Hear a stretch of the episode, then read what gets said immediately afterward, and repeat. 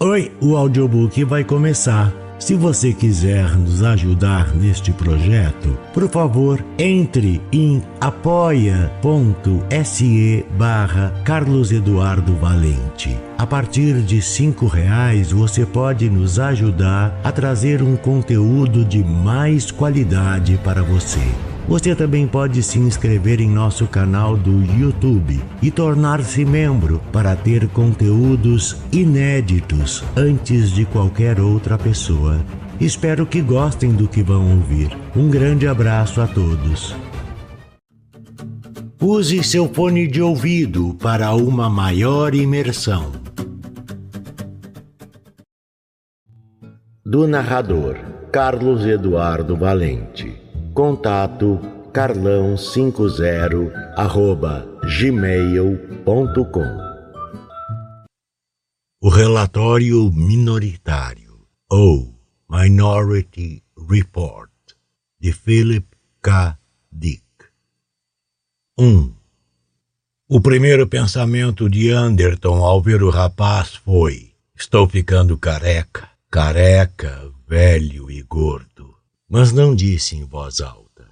Em vez disso, empurrou a cadeira para trás, levantou-se e foi até a lateral da mesa com determinação, a mão direita estendida com rigidez. Sorrindo com uma cordialidade forçada, cumprimentou o rapaz com um aperto de mão. Whitwer conseguiu fazer a pergunta num tom agradável. Isso mesmo, disse o rapaz. Mas para você é Ed. Isto é, se compartilha minha aversão pela formalidade desnecessária. A expressão no rosto loiro e excessivamente seguro mostrava que para ele a questão estava resolvida. Seria Ed e John. Tudo seria agradável e cooperativo desde o início. Foi muito difícil encontrar o prédio? perguntou Anderton com cautela ignorando o excesso de intimidade da apresentação. Por Deus, ele precisava sentir que não estava perdendo tudo. Sentiu uma pontada de medo e começou a suar.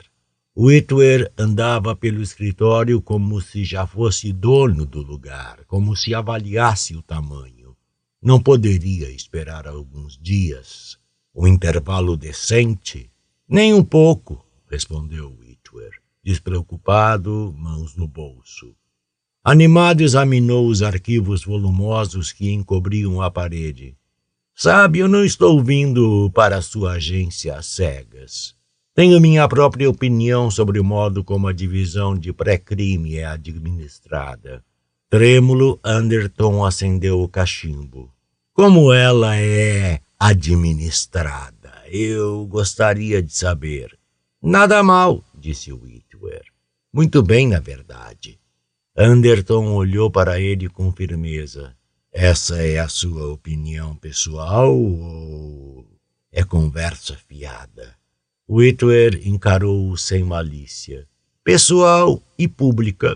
O Senado está satisfeito com seu trabalho. Na verdade, estão entusiasmados, acrescentou. Entusiasmados na medida do possível para homens muito idosos.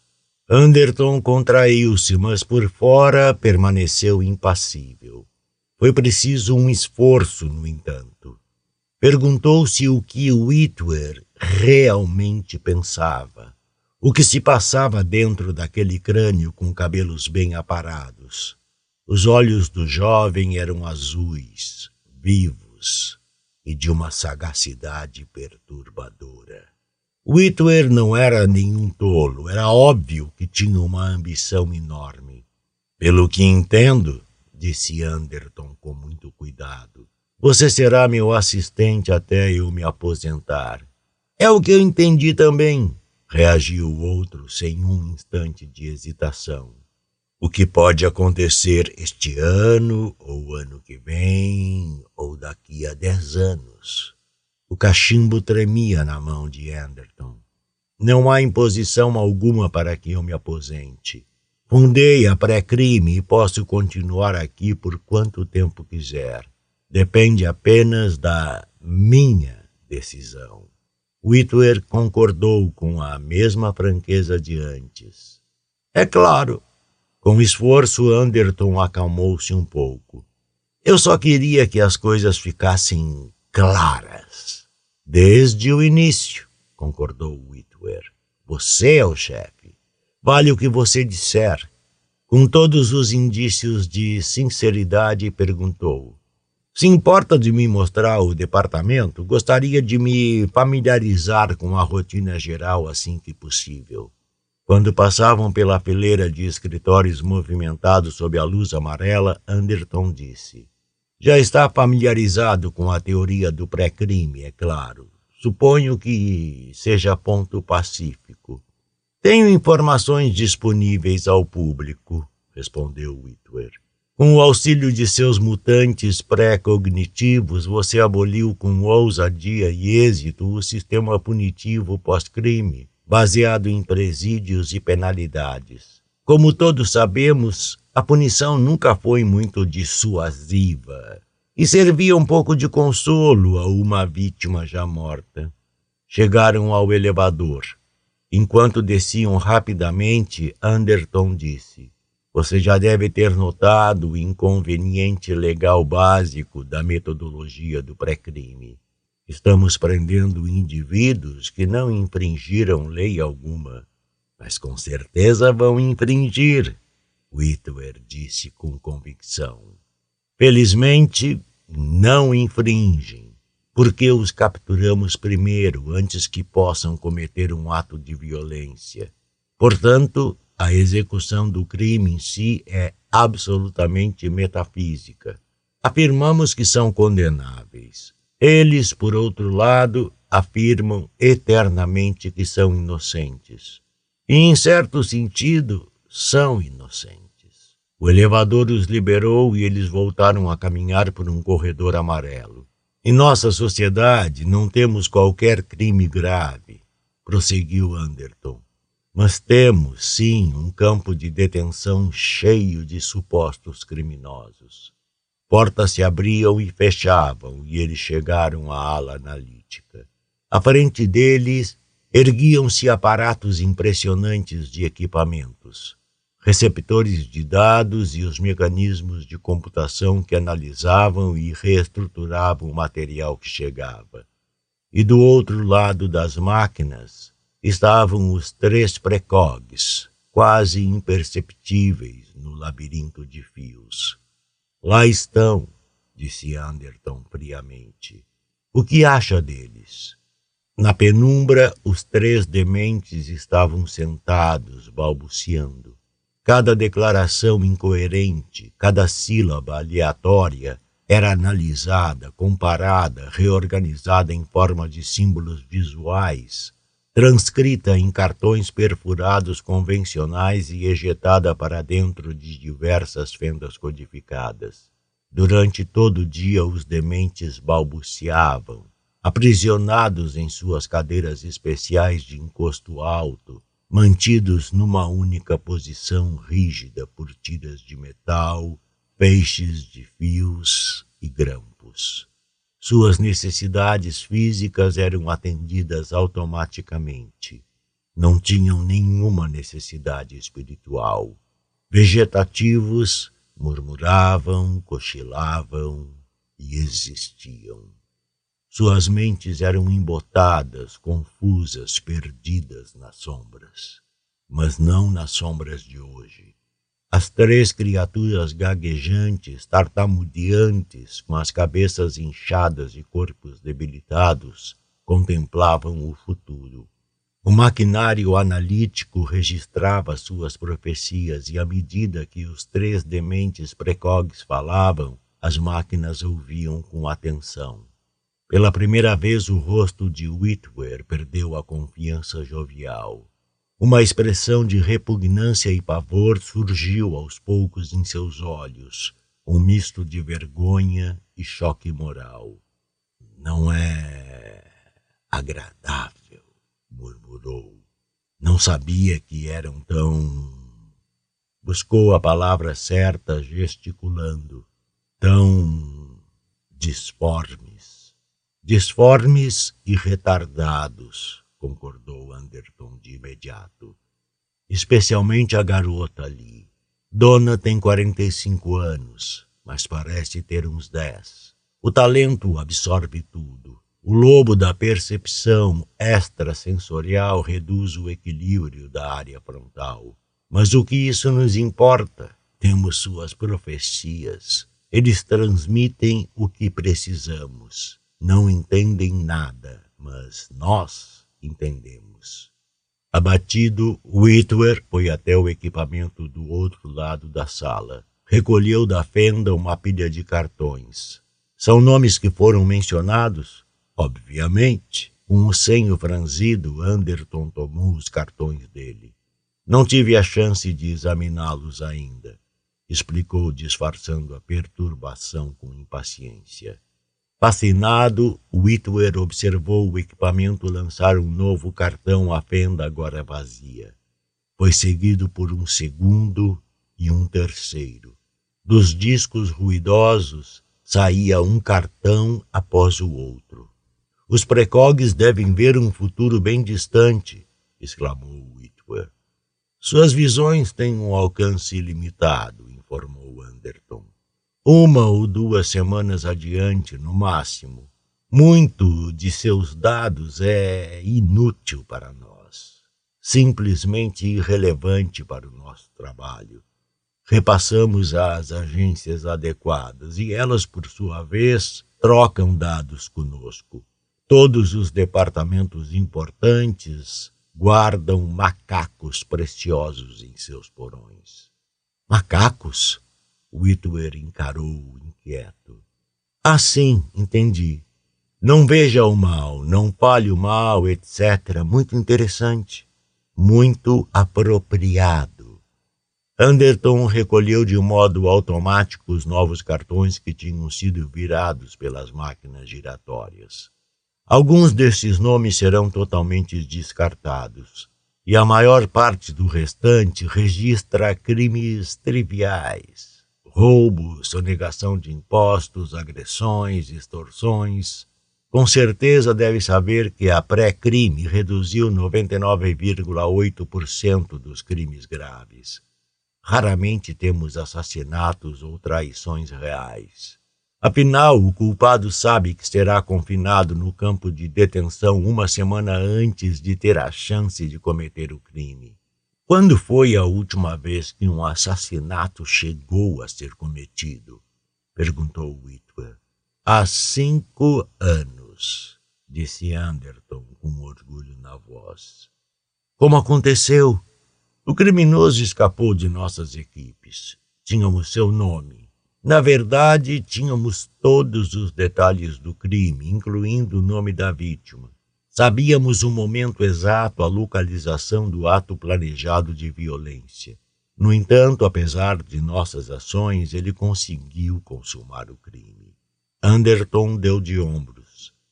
Enfim, não conseguimos pegar todos. Folheou os cartões, mas pegamos a maioria. Um assassinato em cinco anos. Whitwer retomava a consciência. Um recorde bastante impressionante, motivo de orgulho. Com tranquilidade, Anderton disse: Eu sinto orgulho.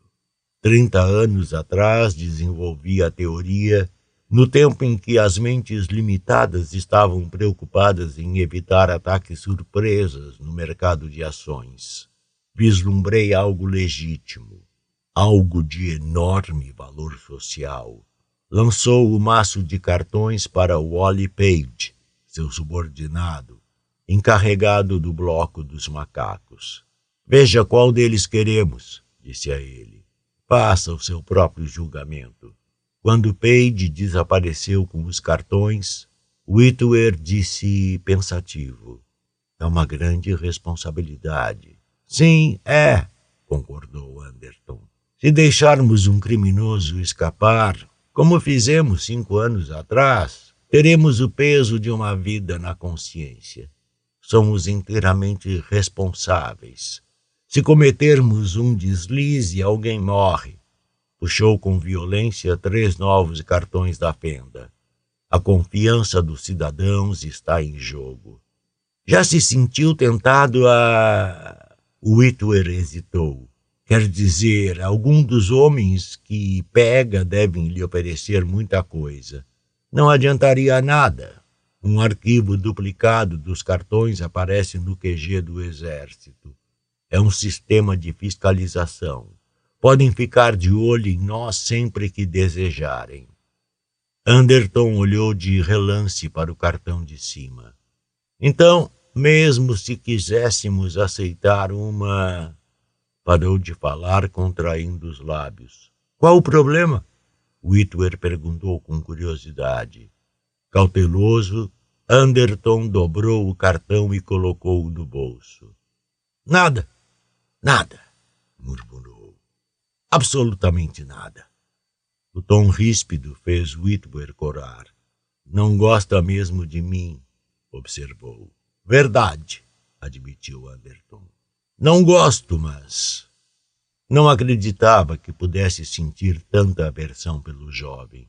Não parecia possível, não era possível, havia algo de errado. Confuso, tentou aliviar a perturbação mental. No cartão estava seu nome. Linha 1. Assassino futuro já acusado. De acordo com os códigos perfurados, o comissário da pré-crime, John A. Anderton, ia matar um homem na semana seguinte. Com uma certeza absoluta e inabalável, ele não acreditou. 2.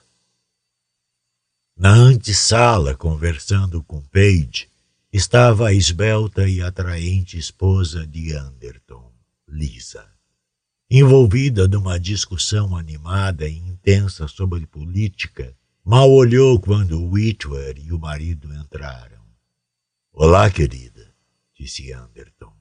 Whitwer permaneceu em silêncio, mas os olhos claros cintilaram levemente ao se voltarem para a mulher de cabelos castanhos e uniforme policial impecável.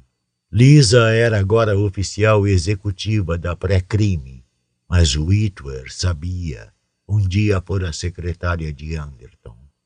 Ao notar o interesse no rosto de Whitwer, Anderton parou para refletir. Forjar um cartão de máquinas exigiria um cúmplice interno, alguém com relações próximas na pré-crime e acesso ao equipamento analítico. Lisa era um elemento improvável, mas a possibilidade não podia ser descartada. É claro que a conspiração poderia ser complexa e de larga escala, envolvendo muito mais que a inserção de um cartão manipulado em algum lugar do processo. Os próprios dados originais poderiam ter sido adulterados. Na verdade, era impossível saber o ponto de partida da alteração. Sentiu uma pontada de pavor ao começar a imaginar as possibilidades. Seu impulso original Abrir as máquinas e remover todos os dados era primitivo e inútil. Era provável que as fitas coincidissem com o cartão. Ele apenas se incriminaria ainda mais. Ele tinha aproximadamente 24 horas. Depois disso, o pessoal do exército verificaria os cartões e descobriria a discrepância. Encontraria uma duplicata do cartão que ele removera. Ele tinha apenas uma das duas cópias, o que significava que o cartão dobrado em seu bolso poderia muito bem estar sobre a mesa de Page à vista de todos. Do exterior do prédio chegava o ruído grave dos carros de polícia que partiam para realizar as apreensões. Quantas horas passariam até que um deles parasse em frente à sua casa? Qual o problema, querido? Perguntou Lisa, preocupada. Parece que viu um fantasma. Está bem? Estou bem, tranquilizou-a. De repente, Lisa pareceu notar que Ed Whitwer a observava com admiração. O cavalheiro é seu novo colega de trabalho, querido. Cauteloso, Anderton apresentou o novo assistente. Lisa cumprimentou-o com um sorriso amigável. Pareciam compartilhar algum segredo. não poderia afirmar. Meu Deus, estava começando a desconfiar de todos, não apenas da esposa e de Whitwer, mas de vários membros da equipe. É de Nova York? perguntou Lisa. Não, respondeu Whitwer. Morei a maior parte da vida em Chicago. Estou num hotel, num daqueles hotéis grandes no centro. Espere, tem um cartão com o nome aqui. Enquanto ele procurava nos bolsos, constrangido, Lisa sugeriu: Talvez queira jantar conosco. Trabalharemos juntos em colaboração e acho mesmo que deveríamos nos conhecer melhor. Perplexo, Anderton recuou. Quais seriam as chances de que a simpatia da mulher fosse inofensiva, casual? Whitwer estaria presente até a noite e agora teria uma desculpa para ir à sua residência particular.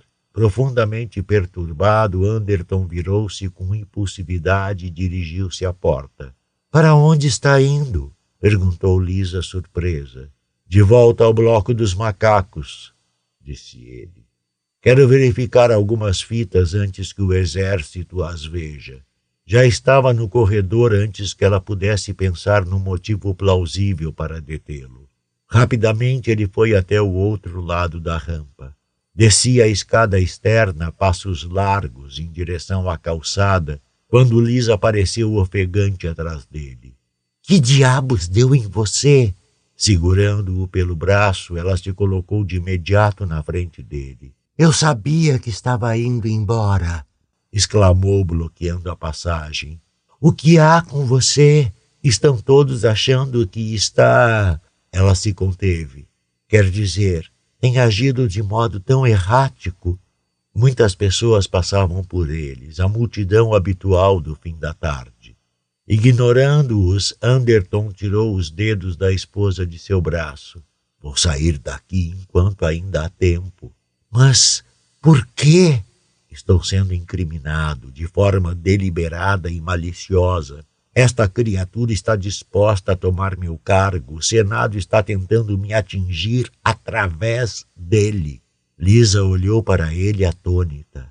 Mas ele parece ser um rapaz tão gentil. Gentil como uma víbora. O espanto de Lisa transformou-se em descrença. Não acredito. Querido, toda essa pressão que você tem sentido. Sorrindo com incerteza, vacilou. Não é muito crível que Ed Whitwer esteja tentando incriminá-lo. Como poderia, mesmo se quisesse? Com certeza Ed não iria. Ed? É o nome dele, não? Os olhos castanhos faiscaram, protestando com perplexidade e absoluta descrença. Meu Deus! Você desconfia de todo mundo.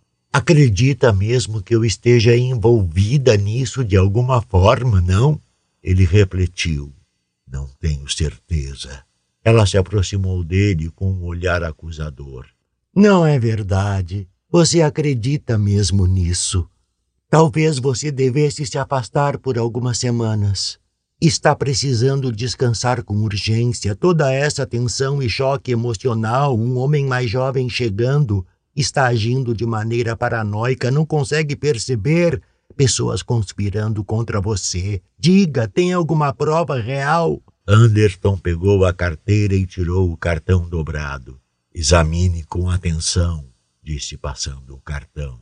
Ela ficou pálida e deu um pequeno suspiro rouco. Ah, a armação é bastante óbvia, disse Anderton, num tom mais equilibrado possível. Isso dará a Whitwer um pretexto legal para me afastar de imediato. Não terá que esperar até que eu me aposente. Com amargura acrescentou. Eles sabem que ainda tenho alguns anos. Mas isso acabará com o sistema de verificação e equilíbrio. A pré-crime não será mais uma divisão independente. O Senado controlará a polícia e depois disso, apertou os lábios, irão incorporar o exército também. Bem, a lógica é bastante óbvia. É claro que sinto hostilidade e ressentimento em relação a Whitwer. É claro que tenho um motivo. Ninguém gosta de ser substituído por um homem mais jovem e se ver encostado num canto. É tudo realmente bastante plausível. a não ser pelo fato que não tenho a mais remota intenção de matar Whitwer. Não tenho como provar. Então, o que posso fazer? Lisa, o rosto muito pálido, balançou a cabeça em silêncio. Eu. Eu não sei, querido, se pelo menos. Neste exato momento, disse Anderton bruscamente. Vou para casa para fazer as malas. É o máximo que consigo planejar. Vai realmente tentar se esconder? Vou. Nos planetas da colônia centauriana, se necessário. Isso já foi feito com sucesso antes e tem uma vantagem de 24 horas. Virou-se determinado. Volte lá para dentro. Não faz nenhum sentido vir comigo. Pensou que eu iria?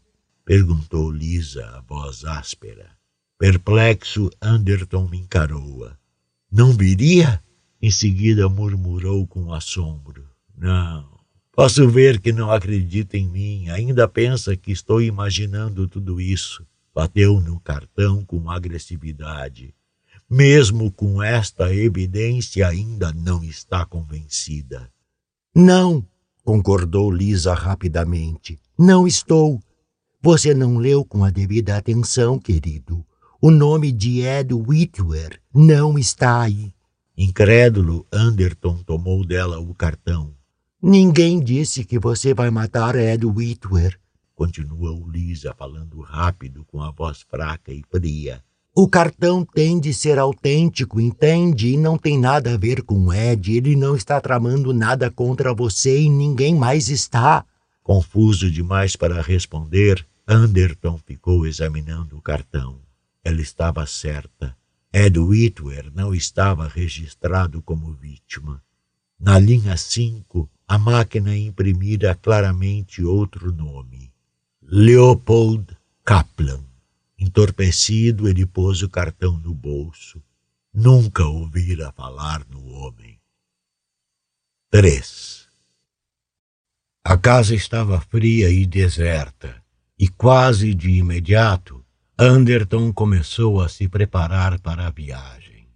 Enquanto fazia as malas, pensamentos frenéticos lhe passavam pela cabeça. Era possível que estivesse enganado a respeito de Whitwer. Mas como poderia ter certeza? Qualquer que fosse o caso, a conspiração contra ele era muito mais complexa do que ele havia imaginado. Whitwer, no panorama geral, poderia ser mero fantoche insignificante movido por outra pessoa, por alguém distante, um vulto indistinto, apenas vagamente visível nos bastidores. Fora um erro mostrar o cartão a Lisa. Sem dúvida, ela o descreveria em detalhes a Whitwer. Ele nunca sairia da Terra e nunca teria uma oportunidade de descobrir como seria a vida num planeta da fronteira. Enquanto se preocupava com isso, o Matabo arrangeu atrás dele. Ele se virou da cama segurando firme um casaco esportivo desbotado e deu de cara com o cano de uma pistola A azul e cinza. Não demorou muito disse ele, encarando com amargura o homem corpulento de expressão determinada, que trajava um sobretudo marrom e segurava a arma com a mão enluvada. Ela nem sequer hesitou. O rosto do invasor não demonstrou nenhuma reação. Não sei do que está falando. Venha comigo. Surpreso, Anderton largou o casaco esportivo. Não é da minha divisão? Não é policial? Protestando, surpreso, foi empurrado para fora da casa até uma limusine que os aguardava. De imediato, três homens com armas pesadas o cercaram por trás. A porta bateu e o carro saiu disparado pela rodovia, afastando-se da cidade. Impassíveis e indiferentes, os rostos ao seu redor balançavam com o movimento do veículo acelerado, enquanto campos abertos, escuros e sombrios passavam velozes. Anderton ainda tentava em vão compreender as implicações do que acontecera quando o carro entrou numa estrada de terra lateral e seguiu até uma garagem subterrânea escura. Alguém gritou uma ordem. A pesada trava de metal se fechou com um rangido e as luzes acenderam no alto. O motorista desligou o motor do carro. Vocês terão motivos para se arrepender disto, alertou Anderton com a voz áspera, enquanto era arrastado para fora do carro. Sabem quem eu sou? Sabemos, disse o homem de sobretudo marrom. Na mira do revólver, Anderton foi levado escada acima, do silêncio carregado de apreensão da garagem até um corredor de carpete alto. Ele parecia estar numa residência luxuosa, localizada na área rural devastada pela guerra. Do outro lado do corredor, uma sala era visível. Um escritório rodeado de livros, mobiliado de forma simples, mas refinada. Sob o círculo de luz de uma luminária, o rosto parcialmente nas sombras, um homem que ele nunca vira estava sentado à sua espera. Quando Anderton se aproximou, o homem colocou com nervosismo os óculos sem aros, fechou a caixa e umedeceu os lábios ressecados. Era idoso, setenta anos, talvez mais, e sob o braço havia uma fina bengala de prata. O corpo era magro, forte, a atitude curiosamente rígida. O pouco cabelo que tinha era castanho acinzentado, cuidadosamente alisado e com um brilho de cor neutra acima do crânio pálido e saliente. Apenas os olhos pareciam muito alertas. Esse é Anderton, indagou Ranzinza, virando-se para o homem de sobretudo marrom. Onde o pegou? Na casa dele, respondeu o outro. Estava fazendo as malas, como esperávamos. O homem diante da mesa estremeceu de modo visível, fazendo as malas. Tirou os óculos e colocou-os de volta na caixa com um movimento brusco. Olhe aqui, disse sem rodeios a Anderton. Qual é o seu problema? Enlouqueceu de vez? Como poderia matar um homem que nunca encontrou? O velho, Anderton deu-se conta de repente, era Leopold Kaplan. Primeiro eu lhe farei uma pergunta. Anderton reagiu rapidamente. Tem noção do que acabou de fazer? Sou o comissário da polícia. Posso mandá-lo preso por vinte anos. Ia continuar, mas foi acometido por uma dúvida repentina. Como descobriu? perguntou. Num gesto involuntário, levou a mão ao bolso onde estava escondido o cartão dobrado. Só acontecerá daqui. Não fui notificado por sua divisão. Kaplan interrompeu com uma impaciência raivosa. O fato de nunca ter ouvido falar de mim não me surpreende muito. Leopold Kaplan, general do exército da Aliança Federada do Bloco Ocidental. Ressentido acrescentou, aposentado desde o fim da Guerra Anglo-Chinesa e da abolição do EAFBO. Fazia sentido. Anderton suspeitara que o exército processasse suas cópias de cartões imediatamente para a própria proteção. Relaxando um pouco, perguntou: Então, estou aqui, o que vem agora? Evidentemente, disse Kaplan. Não vou acabar com você ou teria aparecido num daqueles cartõezinhos miseráveis. Estou curioso a seu respeito.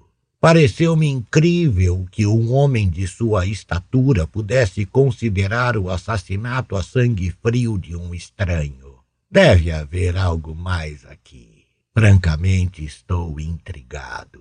Se isso representasse algum tipo de estratégia da polícia, encolheu os ombros magros. Com certeza, você não teria permitido que a cópia do cartão chegasse até nós.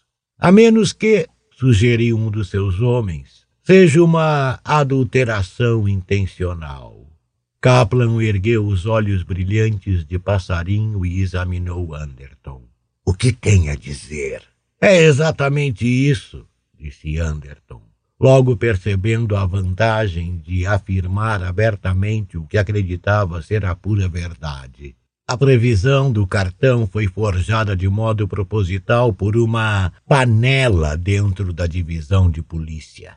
O cartão foi preparado e eu fui pego. Minha autoridade está automaticamente suspensa. Meu assistente intervém e afirma ter evitado o assassinato com eficiência à maneira habitual da pré-crime. Obviamente não há assassinato nem a intenção de cometê-lo.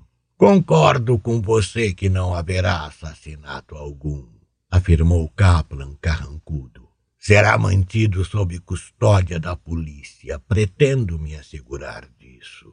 Horrorizado, Anderton protestou. Vai me mandar de volta para lá? Se ficar sob custódia, nunca serei capaz de provar. Não me importa o que vai ou não provar, interrompeu Kaplan.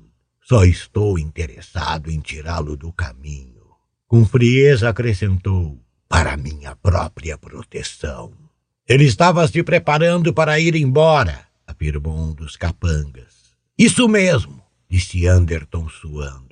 Assim que me apanharem, serei confinado no campo de detenção. Whitwer assumirá o cargo. Perfeito! Sua expressão ficou sombria. E minha esposa estão agindo em conjunto, ao que parece. Por um momento, Kaplan pareceu hesitar.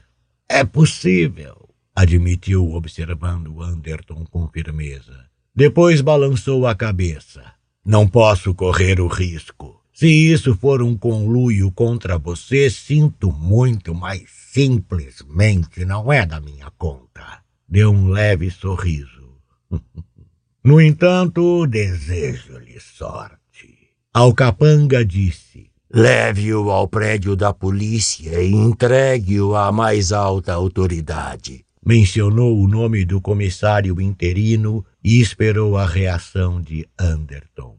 Whitwer! Ecoou Anderton incrédulo. Ainda sorrindo de leve, Kaplan virou-se e ligou o rádio de mesa no escritório. Whitwer já assumiu o comando.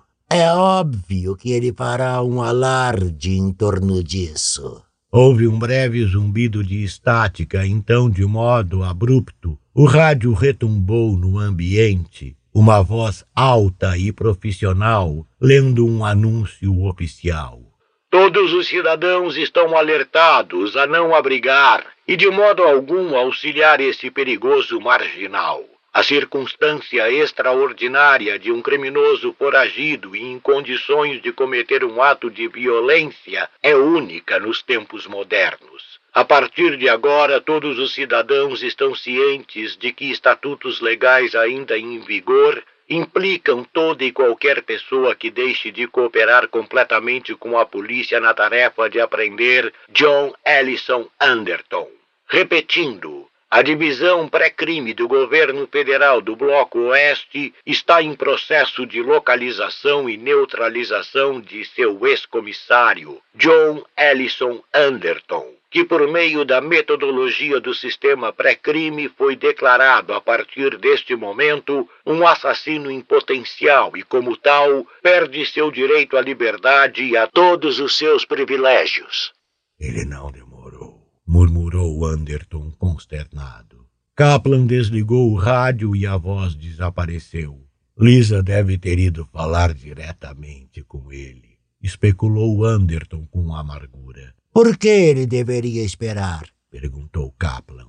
Você deixou claras as suas intenções. Acenou para os seus homens. Levem-no de volta à cidade. Sinto-me desconfortável com ele tão perto. Quanto a isso, concordo com o comissário Whitwer. Quero que ele seja neutralizado o quanto antes. 4. A chuva leve e fria batia na calçada enquanto o carro passava pelas ruas escuras da cidade de Nova York, rumo ao prédio da polícia. Pode entender a atitude dele, disse um dos capangas a Anderton. Se você estivesse no lugar de Kaplan, agiria com a mesma determinação. Carrancudo e ressentido, Anderton manteve o olhar firme adiante. Seja como for, continuou o homem, você é apenas um entre muitos. Milhares de pessoas foram levadas para esse campo de detenção. Não se sentirá sozinho. Na verdade, pode ser que não queira sair. Sentindo-se impotente, Anderton observava os pedestres seguindo às pressas pelas calçadas molhadas. Não sentia nenhuma emoção forte. Percebia apenas um cansaço arrebatador. Entorpecido, acompanhou a numeração da rua. Estava se aproximando do posto policial. Parece que esse tal de Whitwer sabe tirar proveito de uma oportunidade, comentou um dos capangas de modo casual. Já se encontrou com ele? Brevemente, respondeu Anderton. Ele queria o seu emprego, por isso o incriminou. Tem certeza? Anderton olhou-o com um esgar. Isso importa. Só fiquei curioso. O homem o encarou com apatia. Quer dizer que você é o ex-comissário da polícia? Hum. O pessoal da detenção vai ficar feliz em vê-lo. Eles se lembrarão de você. Sem dúvida, concordou Anderton. Whitwer não perdeu tempo mesmo. Kaplan teve sorte, com um oficial assim no comando. O homem olhou para Anderton quase suplicante. Está realmente convencido de um conluio, hã? É claro. Não tocaria num fio de cabelo de Kaplan? Pela primeira vez na história, a pré-crime se engana. Um homem inocente é incriminado por um daqueles cartões. Talvez tenha havido outras pessoas inocentes. Certo? É bem possível admitiu Anderton com indiferença. Talvez todo o sistema possa desmoronar. Claro que não vai cometer um assassinato, e talvez nenhum deles fosse. É por isso que disse a Kaplan que queria ficar livre. Tinha esperança de provar que o sistema falhou. Tem uma mente aberta, se quiser falar a respeito. Outro homem se inclinou e perguntou: Cá entre nós, essa coisa de conspiração faz algum sentido? Está realmente sendo injustiçado? Anderton suspirou. A essa altura nem ele tinha certeza. Talvez estivesse encurralado num círculo temporal fechado, sem significado, sem causa e sem começo. De fato, estava quase disposto a admitir que fora vítima de uma fantasia neurótica e desgastante. Estava pronto para se entregar sem resistência. O enorme peso da exaustão caiu sobre ele. Estava lutando contra o impossível e todas as cartas estavam marcadas contra ele. O estrondo agudo dos pneus o despertou. O motorista se esforçou desesperadamente para controlar o carro, puxando o volante e pisando no freio, enquanto um enorme caminhão de pão crescia, saindo da neblina e atravessando a pista logo em frente. Se em vez disso ele tivesse acelerado, talvez pudesse ter se salvado. Mas percebeu o erro tarde demais. O carro derrapou, guinou, oscilou por um breve instante e depois colidiu de frente com o caminhão de pão. Por baixo de Anderton, o assento se ergueu e arremessou-o de frente para a porta. Uma dor súbita, intolerável, pareceu explodir em seu cérebro enquanto ele arfava, tentando ficar de joelhos sem forças. Em algum lugar os estalos do fogo ecoavam de modo deprimente. Um ponto de brilho sibilante nos redemoinhos de neblina que entravam na carroceria retorcida do carro. Mãos vindas de fora do carro alcançaram-no. Aos poucos ele notou que estava sendo arrastado pelo vão que antes tinha sido a porta. Um estofado pesado foi empurrado bruscamente de lado e, de repente, ele se viu de pé, apoiando todo o peso do corpo contra um vulto escuro e sendo guiado para as sombras de um beco perto do carro. Ao longe, as sirenes da polícia soaram. Vai sobreviver. Uma voz rouca rangeu em seu ouvido, grave e urgente.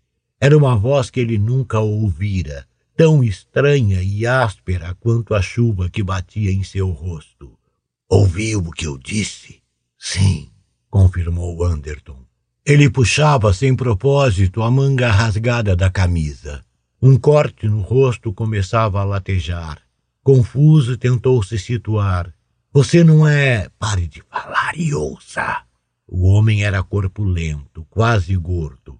Suas mãos grandes agora mantinham Anderton escorado contra a parede de tijolos molhada, a salvo da chuva e da luz oscilante do carro em chamas. Tivemos de fazer dessa maneira. Era a única opção. Não tínhamos muito tempo. Achamos que Kaplan o manteria por mais tempo na casa dele. Quem é você? Anderton conseguiu dizer. O rosto molhado com a chuva escorrendo contorceu-se num sorriso sem humor. Meu nome é Fleming. Vai me ver de novo. Temos cerca de cinco segundos até que a polícia chegue. Depois voltaremos ao nosso ponto de partida. Um pacote achatado foi interposto nas mãos de Anderton. É grana suficiente para você se virar. E tem um kit de identificação completo aí dentro. Entraremos em contato de vez em quando. O sorriso cresceu e se transformou numa risadinha nervosa. Até que você prove o que está afirmando. Anderton hesitou. É uma armação, então. É claro. O homem praguejou. Quer dizer que conseguiriam fazê-lo acreditar também? Eu. Eu pensei. Anderton teve dificuldade para falar. Um dos dentes da frente parecia estar solto. Hostilidade a Whitwer. Substituído, minha mulher em um homem mais jovem. Ressentimento natural. Não se engane, disse o outro. Sabe que não é assim. Toda essa situação foi pensada em detalhes. Eles estavam no controle em todas as etapas. O cartão foi programado para sair no dia em que o Whitwer apareceu. Já conseguiram finalizar a primeira parte. O Whitwer é comissário e você, um criminoso perseguido. Quem está por trás disso? Sua esposa. Anderton sentiu a cabeça girar. Tem certeza? O homem riu.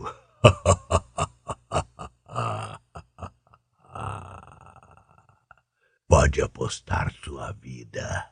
Olhou ao redor rapidamente. Aí vem a polícia. Saia por esse beco. Pegue um ônibus. Vá para a área pobre, alugue um quarto e compre uma pilha de revista para manter-se ocupado. Compre outras roupas.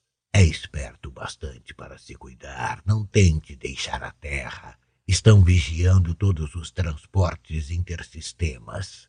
Se conseguir passar desapercebido pelos próximos sete dias, está feito. Quem é você? perguntou Anderton com urgência. Fleming soltou-o. Foi até a entrada do beco com cuidado e espiou para fora. O primeiro carro da polícia havia parado na calçada úmida. Com o motor emitindo um ruído metálico, aproximou-se com desconfiança dos escombros que haviam sido o carro de Kaplan.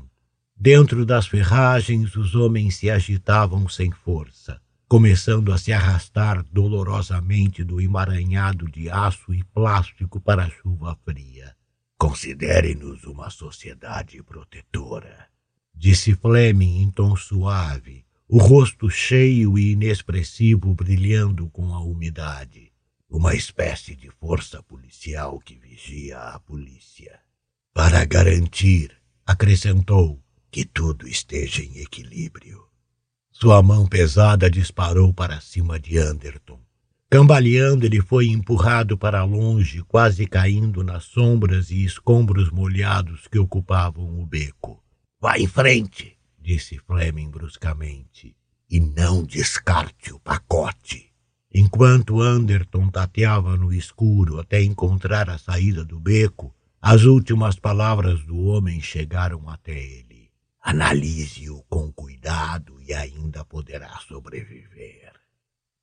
5. Os cartões de identidade diziam que ele era Ernest Temple, eletricista desempregado, recebendo um benefício mínimo do estado de Nova York com uma esposa e quatro filhos em Buffalo e menos de cem dólares em bens. Um cartão verde manchado de suor lhe dava permissão para viajar e não manter endereço fixo. Um homem à procura de trabalho precisava viajar. Ele poderia ter de ir longe. Enquanto andava pela cidade num ônibus quase vazio, Anderton examinava a descrição de Ernest Temple.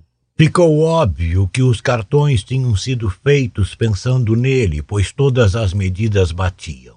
Após um tempo, ele se perguntou sobre as impressões digitais e o padrão de ondas cerebrais. Nesse caso, não haveria comparação possível. A carteira cheia de cartões o ajudaria apenas a passar pelos exames mais superficiais. Mas já era alguma coisa. E com as identidades vieram dez mil dólares em notas. Ele pôs o dinheiro e os cartões no bolso depois se voltou para a mensagem digitada de modo impecável na qual eles estavam embrulhados. A princípio não conseguiu entender. Analisou-a por muito tempo, perplexo. A existência de uma maioria implica, logicamente, uma minoria correspondente. O ônibus entrara na vasta área degradada quilômetros desordenados de hotéis baratos e moradias precárias que haviam se alastrado após a destruição em massa provocada pela guerra. Reduziu a velocidade até parar e Anderton levantou-se. Alguns passageiros observaram distraidamente o corte em seu rosto e as roupas rasgadas. Ignorando-os, ele desceu no meio-fio molhado. Além de receber o dinheiro devido, o recepcionista do hotel não demonstrou mais nenhum interesse. Anderton subiu a escada até o segundo andar e entrou num quarto estreito, cheirando a mofo que agora lhe pertencia. Aliviado, trancou a porta e baixou as persianas. O quarto era pequeno, mas limpo. Cama, cômoda, calendário decorativo, cadeira, abajur um rádio com fenda para inserir moedas. Ele colocou uma moeda de 25 centavos e se jogou na cama. Todas as estações principais transmitiam o boletim da polícia. Era uma novidade, algo instigante, desconhecido para a geração atual. Um criminoso fugitivo. O público se interessava com avidez. Este homem se aproveitou de seu alto cargo para realizar uma fuga inicial, dizia o locutor com indignação profissional. Graças à posição privilegiada, teve acesso a dados prévios e a confiança depositada nele permitiu que se esquivasse do processo normal de detecção e remanejamento. Durante seu mandato, exerceu sua autoridade enviando inúmeros indivíduos potencialmente culpados ao devido confinamento, poupando assim a vida de vítimas inocentes. Esse homem, John Ellison Anderton, colaborou para a criação do sistema pré-crime, a pré-detenção profilática de criminosos por meio de uso engenhoso de precogs mutantes, capazes de prever acontecimentos futuros e transmitir oralmente esses dados a um equipamento analítico. Esses três precogs, com sua função vital. A voz desapareceu quando ele saiu do quarto e entrou no banheiro minúsculo. Ali tirou o casaco, a camisa e deixou a água quente correr na pia. Começou a lavar o corte no rosto. Na farmácia da esquina comprara iodo, band-aids, lâmina de barbear, pente, escova de dente e outras coisas que iria precisar. Na manhã seguinte pretendia encontrar um brechó e comprar roupas mais adequadas. Afinal, era agora um eletricista desempregado, não um comissário de polícia que sofrera um acidente. No quarto, o rádio seguia a transmissão. Percebendo-a apenas de modo subconsciente, ele examinou um dente quebrado no espelho trincado. O sistema de três precogs tem origem nos computadores de meados deste século. Como são verificados os resultados de um computador eletrônico? pela entrada de dados num segundo computador com estrutura idêntica. Mas dois computadores não são suficientes. Se cada computador chegar a respostas diferentes, é impossível saber a priori qual é a correta. A solução, baseada num criterioso estudo estatístico, é usar um terceiro computador para verificar os resultados dos dois primeiros. Desse modo, obtém-se o chamado relatório majoritário. É possível supor com alta probabilidade que a concordância entre os dois dos três computadores indica qual dos resultados alternativos é exato. Não seria possível que dois computadores chegassem a soluções incorretas idênticas. Anderton largou a toalha e correu para o quarto. Trêmulo curvou-se para escutar as palavras emitidas pelo rádio. A unanimidade entre os três precogs é um fenômeno desejado, mas raramente alcançado, explica o comissário interino Whitwer. É muito mais comum obtermos um relatório majoritário colaborativo de dois precogs acrescentado de um relatório minoritário com uma leve variação, geralmente relativa a tempo e local do terceiro mutante. Isso é explicado pela teoria dos futuros múltiplos. Caso existisse apenas uma via temporal, a informação pré-cognitiva não teria a menor importância, uma vez que ao possuirmos tal informação, não haveria possibilidade alguma de alterar o futuro. No trabalho da divisão pré-crime, temos de supor, em primeiro lugar. Desesperado, Anderton andou de um lado para o outro no quarto apertado. O relatório majoritário, Apenas dois dos precogs tinham concordado a respeito do conteúdo do cartão. Esse era o significado da mensagem incluída no pacote. O relatório do terceiro precog, o relatório minoritário, era importante de alguma forma. Por quê? Seu relógio informava que era mais de meia-noite. Page não estaria no trabalho. Só voltaria ao bloco dos macacos na tarde seguinte. Era uma chance remota, mas valia a pena tentar. Talvez Peixe o ajudasse ou não. Ele teria de arriscar. Ele tinha de ver o relatório minoritário. 6. Entre meio-dia e uma hora, as ruas cobertas de lixo fervilhavam de gente. Ele escolheu esse horário, o período mais movimentado do dia, para fazer a ligação.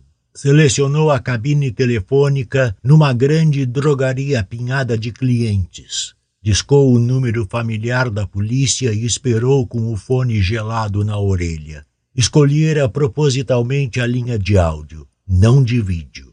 Apesar das roupas usadas e da aparência surrada, com a barba por fazer, poderia ser reconhecido. Ele não conhecia a recepcionista. Com cuidado passou o ramal de Page. Se Whitwer estivesse mudando a equipe, colocando seus aliados, ele poderia se pegar falando com um desconhecido. Alô? Era a voz rouca de Page. Aliviado, Anderton olhou de relance à sua volta. Ninguém prestava atenção nele. Os clientes passavam entre mercadorias, prosseguindo com a rotina diária. Pode falar? perguntou. Ou está ocupado? Houve um momento de silêncio. Pôde visualizar as feições suaves de Paige marcadas pela incerteza, enquanto decidia desesperadamente o que fazer. Por fim, ouviu palavras hesitantes. Por quê? Por que ligou para cá? Ignorando a pergunta, Anderton disse. Não reconhecia a recepcionista. Equipe nova? Concordou Peide com uma voz fraca e sufocada. Grandes mudanças no quadro ultimamente. Foi o que ouvi dizer. Tenso, Anderton perguntou. E o seu emprego ainda está seguro? Espere um minuto. O fone foi abaixado e o som abafado de passo chegou ao ouvido de Anderton. Foi seguido por uma batida rápida de porta sendo fechada às pressas. Page voltou disse com a voz áspera. Muito melhor? Nem tanto. Onde você está? Passeando no Central Park, disse Anderton. Aproveitando o sol. Page poderia muito bem ter ido verificar se o grampo telefônico estava no lugar. Era provável que naquele exato momento uma equipe aérea da polícia estivesse a caminho, mas ele tinha de arriscar. Mudei de área, disse de modo conciso. Sou eletricista agora. Ah, é? Disse Page desnorteado. Achei que talvez tivesse trabalho para mim. Quando você puder, gostaria de passar aí para examinar o equipamento básico de computação especialmente os bancos de dados analíticos do bloco de macacos. Após uma pausa, Page disse: Claro, podemos combinar, se for realmente importante. É, garantiu Anderton. Quando seria melhor para você? Bem, disse Page com dificuldade. estou com uma equipe de manutenção agendada para examinar o sistema de interfones. O comissário interino quer aperfeiçoá-lo para trabalhar com mais rapidez. Você poderia vir também. Farei isso. Quando seria? Digamos, às quatro. Entrada Ótimo, concordou Anderton, pronto para desligar. Espero que você ainda esteja no cargo quando eu chegar. Desligou e saiu da cabine rapidamente. Logo em seguida, abria caminho em meio à multidão aglomerada numa lanchonete próxima. Ninguém o encontraria ali. Tinha três horas e meia de espera, e parecia muito mais que isso. Concluiu que fora a espera mais longa de sua vida quando finalmente encontrou Paige, conforme o combinado. A primeira coisa que Paige disse foi: Você perdeu a cabeça, por que diabos voltou? Não ficarei muito tempo. Inquieto, Anderton rondou pelo bloco dos macacos, abrindo e fechando portas. Não deixe ninguém entrar, não posso correr risco. Você deveria ter se demitido quando estava no comando. Aflito e apreensivo, Page foi atrás dele. Whitwer não está perdendo tempo. Está agindo muito rápido. Está fazendo o país inteiro clamar por sua cabeça. Ignorando-o, Anderton abriu o banco de controle principal do equipamento analítico. Qual dos três macacos emitiu o relatório minoritário? Não me pergunte. Estou saindo daqui. Antes de chegar à porta, Page parou brevemente, apontou para a figura do meio e desapareceu. A porta se fechou. Anderton estava sozinho. O do meio. Ele o conhecia bem. A figura definhada, encurvada, enterrada sob seus fios e transmissores há quinze anos. Quando Anderton aproximou-se, ele não ergueu os olhos. Com o olhar vidrado e vazio, contemplava um mundo que ainda não existia, cego à realidade física à sua volta.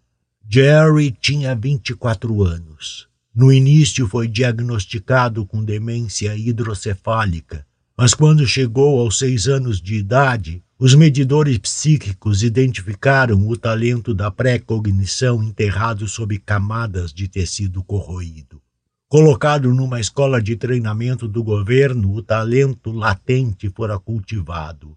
Aos nove anos, o talento avançara a um estágio aplicável. Jerry, no entanto, permanecera no nível da demência. A faculdade em desenvolvimento estava absorvendo toda a sua personalidade. Agachando-se, Anderton começou a desmontar os escudos protetores em que ficavam os rolos de fita armazenados no equipamento analítico. Usando os diagramas, ele seguiu os cabos até os estágios finais dos computadores integrados, até o ponto do qual saiu o equipamento individual de Jerry. Minutos depois, ele erguia com as mãos trêmulas duas fitas de meia hora. Dados rejeitados recentemente, não integrados aos relatórios majoritários. Consultou o quadro de códigos e selecionou o trecho da fita que se referia ao seu cartão. O leitor de fitas estava instalado por perto. Prendendo a respiração, ele inseriu a fita, ativou o transporte e escutou. Levou apenas um segundo. Com o primeiro enunciado do relatório, ficou claro o que havia acontecido. Ele tinha o que queria. Já podia parar de procurar. A visão de Jerry estava fora de sincronia. Devido à natureza instável da pré-cognição, ele estava examinando uma área temporal um pouco diferente da de seus companheiros. Para ele, o relato de que Anderton cometeria um assassinato era um acontecimento a ser integrado a todo o resto. Esta informação, assim como a reação de Anderton, era um dado a mais. Ficou claro que o relatório de Jerry invalidara o relatório majoritário. Ao ser informado de que assassinaria alguém, Anderton teria mudado de ideia, não cometendo o crime. O assassinato fora anulado por sua própria previsão. O simples fato de ser informado gerou a profilaxia. Uma nova via temporal havia sido criada, mas Jerry era minoria. Tremendo, Anderton rebobinou a fita e clicou no cabeçote do gravador. Com extrema rapidez, fez uma cópia do relatório, devolveu o original e retirou a cópia do transporte. Lá estava a prova de que o cartão era inválido, obsoleto. Só o que tinha de fazer era mostrá-lo a Whitwer. Ficou impressionado com a própria estupidez. Sem dúvida, Whitwer tinha visto o relatório e, apesar disso, assumiu o cargo de comissário e manteve as equipes da polícia na busca. Whitwer não pretendia recuar. Não estava preocupado com a inocência de Anderton. O que ele faria então? Quem mais poderia estar interessado? Seu idiota! Disse uma voz áspera atrás dele, extremamente aflita. Ele se virou rapidamente. Sua esposa estava diante de uma das portas com seu uniforme de polícia, olhar desvairado de pavor. Não se preocupe, disse brevemente a ela, mostrando o rolo de fita. Estou de saída. Com o rosto contorcida, Lisa correu desesperada até ele. Paige disse que você estava aqui, mas não pude acreditar. Ele não deveria ter deixado você entrar. Ele simplesmente não entende o que você é. O que eu sou? indagou Anderton com acidez. Antes de responder, talvez seja melhor ouvir esta fita. Não quero ouvir. Só quero que saia daqui. Ed Whitwer está sabendo que tem alguém aqui embaixo. Paige está tentando mantê-lo ocupado, mas. Ela parou, virando a cabeça para o lado com rigidez. Ele está aqui vai entrar à força. Você não tem nenhuma influência sobre ele? Seja graciosa, encantadora. É provável que ele se esqueça de mim. Lisa olhou para ele com repreensão, ressentida. Tem uma nave estacionada na cobertura. Se quiser escapar. A voz embargou e ela ficou em silêncio por um instante. Então disse: Sairei daqui a pouco. Se quiser vir. Eu vou, disse Anderton. Ele não tinha escolha. Conseguira a fita, a prova, mas não pensar em nenhuma forma de sair dali. Satisfeito, apressou-se atrás da figura esbelta da esposa, que saía do bloco a passos largos, por uma porta lateral e um corredor de abastecimento, os saltos estalando alto na escuridão deserta. É uma nave boa e rápida, disse a ele, olhando para trás. Tem combustível de emergência, pronta para partir. Eu ia supervisionar umas equipes. 7. No comando do cruzador de alta velocidade da polícia, Anderton resumiu o conteúdo da fita com o relatório minoritário. Lisa ouviu sem comentar, o rosto abatido e fatigado, as mãos unidas de forma tensa no colo. Abaixo da nave, a área rural devastada pela guerra estendia-se como um mapa em relevo. As regiões vazias entre cidades marcadas por crateras, ruínas de fazendas e de pequenas fábricas. Eu me pergunto, disse ela quando ele terminou, quantas vezes isso aconteceu antes? Um relatório minoritário? Muitas vezes. Quero dizer, um precog fora de sincronia. O uso do relatório dos outros como dado, suplantando-o. Com os olhos sérios e sombrios, ela acrescentou: Talvez muitas pessoas nos campos sejam como você. Não, insistiu Anderton, mas começava a se sentir desconfortável a respeito também. Eu estava em condições de ver o cartão, de olhar o relatório. Foi o que causou isto. Mas Lisa fez um gesto sugestivo. Talvez todos eles reagissem desse modo. Poderíamos ter contado a eles a verdade. Teria sido um risco grande demais. Ele respondeu com teimosia. Lisa deu uma risada brusca.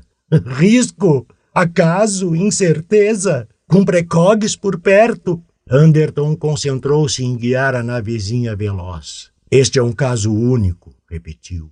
E temos um problema imediato. Podemos lidar com os aspectos teóricos mais tarde. Tenho que levar essa fita às pessoas certas, antes que seu jovem amigo talentoso a destrua. Vai levá-la a Kaplan? Com certeza. Deu um tapinha no rolo de fita que estava entre eles no assento.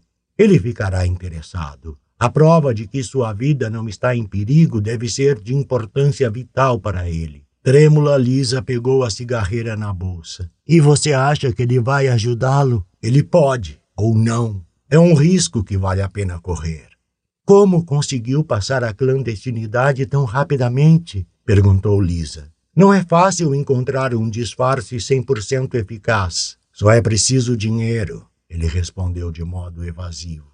Enquanto fumava, Lisa ponderou. É provável que Kaplan o proteja, disse ela. Ele é muito poderoso. Achei que fosse apenas um general reformado. Tecnicamente, é o que ele é. Mas Whitwer puxou o dossiê dele. Kaplan dirige uma organização incomum, exclusiva para veteranos. É uma espécie de clube com poucos membros e participação restrita. Só oficiais de alta patente. Um grupo internacional dos dois lados da guerra. Aqui em Nova York, eles mantêm uma grande mansão, três publicações em papel brilhante e eventual cobertura de TV que lhes custa uma pequena fortuna. O que está tentando dizer? Só isso. Você me convenceu de que é inocente. É óbvio que não cometerá um assassinato, mas deve ter percebido agora que o relatório original, o relatório majoritário, não era falsificado. Ninguém o forjou. Ed Whitwer não o criou. Não existe um complô contra você e nunca existiu. Se for tomar esse relatório minoritário como genuíno, terá que aceitar o majoritário também. Relutante, ele concordou. Suponho que sim. Ed Whitwer, continuou Lisa, está agindo com total boa-fé. Realmente acredita que você é um criminoso em potencial. E por que não? Ele está com um relatório majoritário sobre a mesa, mas você, você está com o cartão dobrado no bolso. Eu o destruí, disse Anderton calmamente. Lisa inclinou-se com seriedade em direção dele. Ed Whitwer não age motivado por nenhum desejo de tomar seu emprego, disse ela. Age motivado pelo mesmo desejo que sempre dominou você.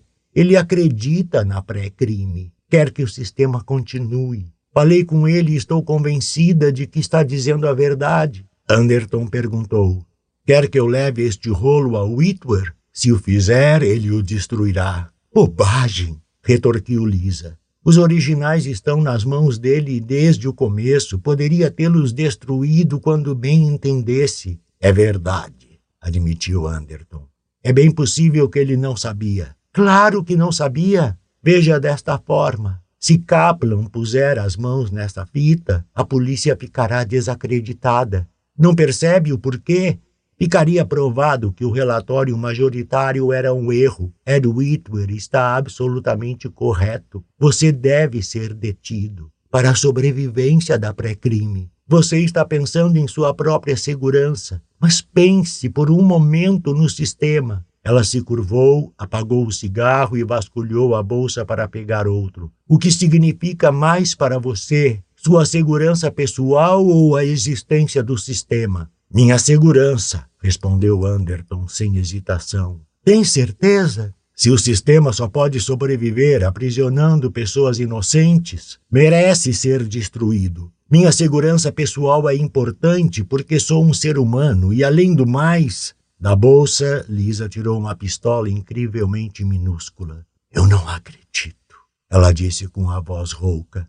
Eu não acredito que estou com o dedo no gatilho. Nunca usei uma arma como esta antes, mas estou disposta a tentar. Após uma pausa, Anderton perguntou: Quer que eu volte com a nave, é isso? Sim, ao prédio da polícia. Sinto muito. Se você pudesse colocar o bem do sistema acima de seu egoísmo, guarde o sermão para você, disse Anderton. Levarei a nave de volta, mas não vou escutar a sua defesa de um código de comportamento que nenhum homem inteligente seria capaz de apoiar. Lisa apertou os lábios, formando uma linha fina e pálida. Segurando firme a pistola, encarou-o, mantendo o olhar fixo e atento nele enquanto a nave virava, desenhando um arco amplo. Alguns objetos soltos se mexeram no porta-luvas quando o pequeno veículo fez uma inclinação radical, erguendo uma asa de forma magistral até picar com a ponta para cima.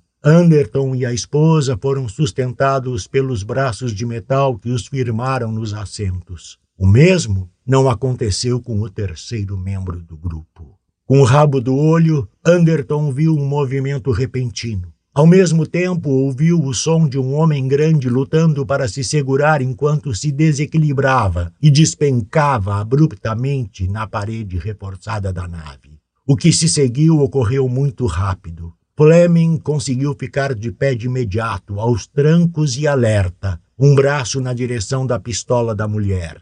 Anderton estava assustado demais para gritar. Lisa virou-se, viu o homem e gritou. Fleming derrubou a arma da mão dela, fazendo-a bater ruidosamente no chão. Resmungando, Fleming empurrou-a e recuperou a arma. Desculpa, disse ofegante, ajeitando-se como pôde. Achei que ela pudesse revelar mais coisas. Por isso esperei. Você estava aqui quando. começou Anderton e parou. Era óbvio que Fleming e seus homens o estavam vigiando. A existência da nave de Lisa fora devidamente notada e considerada, e enquanto ela decidia se seria prudente levá-lo a um lugar seguro, Fleming escondera-se no porta-malas. Talvez, disse Fleming, talvez seja melhor você me entregar esse rolo de fita. Apanhou-o com os dedos úmidos e desajeitados. Você está certo. Whitwer teria derretido esta fita até formar uma poça. Kaplan também? perguntou Anderton zonzo, ainda confuso com a aparição do homem. Kaplan está trabalhando diretamente com Whitwer. Por isso o nome dele apareceu na linha 5 do cartão. Qual dos dois é o chefe? Não sabemos. É possível que nenhum. Fleming jogou a pistola minúscula e sacou sua própria arma militar pesada. Você errou feio ao vir com essa mulher. Eu disse que ela estava por trás de tudo. Não posso acreditar nisso, protestou Anderton. Se ela. Você perdeu o juízo. Esta nave foi preparada por ordem de Whitwer. Eles queriam que a usasse para sair do prédio, impedindo nosso contato. Sozinho, separado de nós, você não tinha chance. Uma expressão estranha passou pelo rosto transtornado de Lisa. Não é verdade. Não é verdade, sussurrou ela. Whitwer nunca viu esta nave. Eu ia supervisionar. Você quase se safou com essa, interrompeu Fleming inabalável. Teremos sorte se uma nave da patrulha da polícia não estiver na nossa cola. Não houve tempo para verificar. Fleming se agachou enquanto falava bem atrás do banco dela. A primeira coisa é tirar essa mulher do caminho. Teremos que sumir com você desta área. Page alertou Whitwer sobre o seu disfarce e pode ter certeza de que isso, isso já foi amplamente divulgado. Ainda agachado, Fleming agarrou Lisa. Jogou a arma pesada para Anderton e ergueu o queixo dela com destreza, até empurrar a têmpora contra o banco. Lisa cravou as unhas nele, desesperada. Um gemido agudo, aterrorizado, saiu de sua garganta. Ignorando-a, Fleming fechou as mãos enormes em torno do pescoço dela e começou a apertar de modo implacável. Ah, sem vestígio de bala, explicou ofegante. Ela vai cair. Acidente natural. Acontece o tempo todo. Mas neste caso, ela vai quebrar o pescoço antes. Anderton achou estranho esperar tanto tempo. Os dedos grossos de Fleming já estavam cruelmente fincados na carne pálida da mulher quando ele ergueu a coronha da arma. Os dedos grossos de Fleming já estavam cruelmente fincados na carne pálida da mulher quando ele ergueu a coronha da arma pesada e baixou-a na parte de trás do crânio de Fleming. As mãos monstruosas relaxaram. Oscilante, a cabeça de Fleming caiu para a frente e ele deslizou contra a parede da nave. Tentando recompor-se com fraqueza, começou a arrastar o corpo para cima. Anderton acertou-o de novo desta vez acima do olho esquerdo. Ele caiu para trás e ficou imóvel. Respirando com esforço, Lisa permaneceu curvada por um momento, o corpo oscilando para frente e para trás. Em seguida, o rosto foi recuperando a cor aos poucos. Pode assumir os controles? Anderton perguntou com urgência, sacudindo-a. Sim, acho que posso. De modo quase mecânico, ela segurou o controle. Vou ficar bem. Não se preocupe comigo. Esta arma, disse Anderton, faz parte do armamento padrão do exército, mas não é da guerra. É uma das novidades convenientes que eles desenvolveram. Posso estar muito enganado, mas há uma chance remota. Ele voltou para onde Fleming estava caído na cabine. Tentando não tocar a cabeça do homem, abriu o casaco e vasculhou os bolsos. Um momento depois, a carteira molhada de suor estava em suas mãos. Todd Fleming, de acordo com a identificação, era um major do Exército, ligado ao Departamento de Inteligência Interna do Centro de Informação Militar. Entre os diversos documentos havia um assinado pelo general Leopold Kaplan, declarando que Fleming estava sob a proteção especial de seu grupo, a Liga Internacional de Veteranos. Fleming e seus homens estavam agindo sob o comando de Kaplan. O caminhão do pão, o acidente, havia sido forjado. Isso significava que Kaplan o mantivera fora do alcance da polícia de modo intencional. O início do plano havia sido o primeiro contato, em sua casa, quando os capangas de Kaplan foram buscá-lo enquanto fazia as malas. Incrédulo, ele se deu conta do que de fato acontecera. Desde então, estavam se certificando de pegá-lo antes da polícia. Desde o início, era uma estratégia elaborada para garantir que o Whitwer não conseguisse prendê-lo. Você estava dizendo a verdade, disse Anderton à esposa, voltando ao assento. Podemos entrar em contato com o Whitwer? Ela fez que sim com a cabeça. Apontando para o circuito de comunicação do painel, perguntou: O que. O que você descobriu? Entre em contato com o Whitwer. Quero falar com ele o mais rápido possível. É muito urgente. Sem firmeza, ela discou, entrou no circuito mecânico do canal fechado e chegou ao centro de operações da polícia em Nova York. Uma visão panorâmica de suboficiais surgiu por um segundo na tela. Depois foi substituída por uma réplica minúscula das feições de Ed Whitwer. Lembra-se de mim? perguntou Anderton. Whitwer empalideceu. Meu Deus, o que aconteceu? Lisa, você o está trazendo? De modo brusco, seu olhar se fixou na arma nas mãos de Anderton. Olha, disse enfurecido. Não faça nada a ela. Pense o que quiser, mas ela não é responsável por nada. Já descobri isso, respondeu Anderton. Pode nos localizar? Podemos precisar de proteção para voltar. Voltar? Whitwer encarou-o incrédulo. Está voltando? Vai te entregar? Vou sim. Falando rápido com urgência, Anderton acrescentou. Há algo que você tem que fazer imediatamente. Fechar o bloco dos macacos. Certifique-se de que ninguém entre lá, nem Page, nem ninguém. Especialmente pessoal do exército. Kaplan, disse a imagem em miniatura. O que tem ele? Esteve aqui. Ele acabou de sair. O coração de Anderton parou o que ele fez. Recolheu dados, transcreveu cópias de nossos relatórios pré-cognitivos sobre você. Insistiu que precisava deles exclusivamente para a própria proteção. Então ele já pegou, disse Anderton. Tarde demais. Alarmado, Whitwer quase gritou. O que você quer dizer exatamente? O que está acontecendo? Vou lhe contar, disse Anderton categórico. Vou lhe contar quando voltar ao meu escritório. Oito.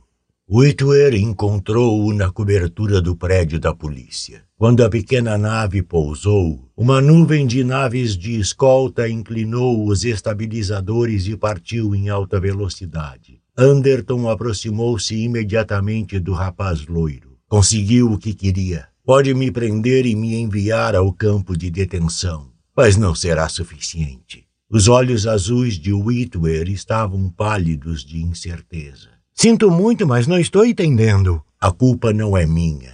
Eu nunca deveria ter saído do prédio da polícia. Onde está o Wally Page? Já o enquadramos, respondeu Whitwer. Não vai causar problemas. A expressão de Anderton era sombria. Você prendeu-o pelo motivo errado. Permitir minha entrada ao bloco dos macacos não foi um crime, mas passar informações para o exército é. Você tem um espião do exército trabalhando aqui. Corrigiu-se pouco convincente.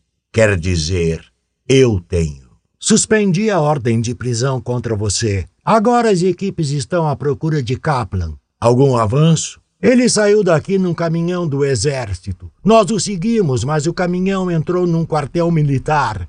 Agora estão bloqueando a rua com um grande tanque de guerra R-3 Tirá-lo de lá seria guerra civil. Devagar, hesitante, Lisa saiu da nave.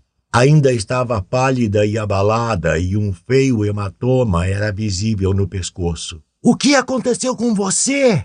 perguntou Whitwer. Em seguida, avistou a forma inerte de Fleming largada no interior da nave. Encarando Anderton com firmeza, ele disse: então você finalmente parou de acreditar que isto é uma conspiração armada por mim. Parei. Não acha que estou. Fez uma expressão de repulsa. Tramando para tomar o seu cargo. Claro que está. Todo mundo é culpado desse tipo de coisa. E eu estou tramando para mantê-lo. Mas essa é outra questão. E você não é o responsável.